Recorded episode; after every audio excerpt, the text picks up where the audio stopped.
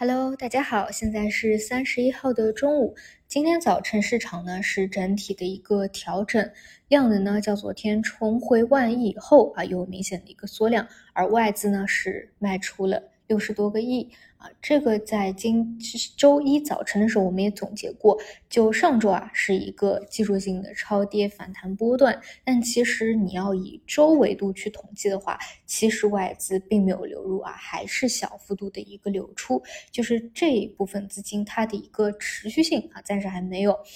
那么之前呢，给大家打过预防针啊，因为现在主要是没有脱离开三千点或者一个探底啊。如果我们认为二九二九就是市场底的一个底部，并没有脱离太开，所以呢，围绕三千点有个反复是非常正常的。所以呢，对于今天早晨的这个啊回调啊，我觉得真的不必有过多的一个解读啊，说是啊外资又不看好了，或者是量化的空头又回来了啊，或者说其他啊，它就是正常你一波三折。脱离底部就有的一个过程，就比如你去复盘去年的四月底和十月底，我觉得十月底吧，啊，这这个更加的经典一点，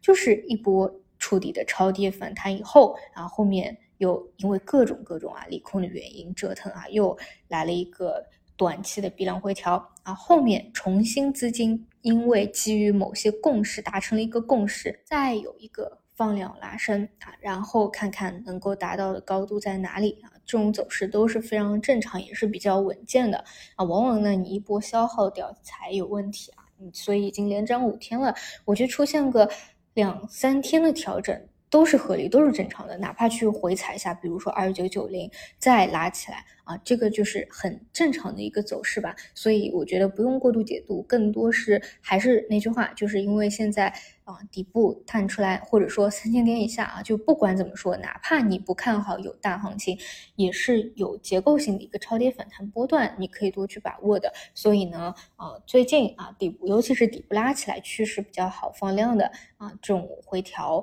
不破位的，都还是可以去看一看啊。那如果说之前已经仓位比较重的，那还是耐心的等待一下吧。啊，这个短期的一个超跌反弹没有那么快去结束，但是。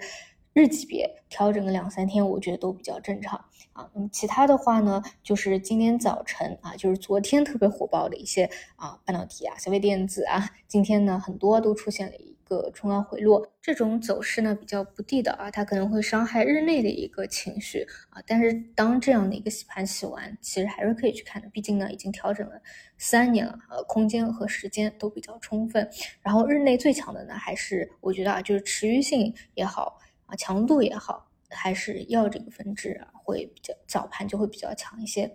嗯，除此以外呢，就是呃一些比较偏补涨的后排的一些汽车整车，啊，开盘呢就出现了比较大的跌幅，这种一定要去注意啊。尤其是这种偏后排，你当你发现一个板块已经到后排补涨，而且是一波流的这种补涨啊，当它放出一个比较大的量能来，其实就是要注意风险的一个问题了啊。那么。今天啊，就开盘就是这样下跌，这种我不不会觉得是机会啊，就是要去注意一下风险的。好的，差不多就这些。那其他的话，我觉得本周后面几天就是嗯，等回调啊，就是两到三天回调都很正常。看回调以后再拉升，再进行一个继续它的一个反弹波段，我觉得是这样的一个节奏。好的，那么我们就收盘再见。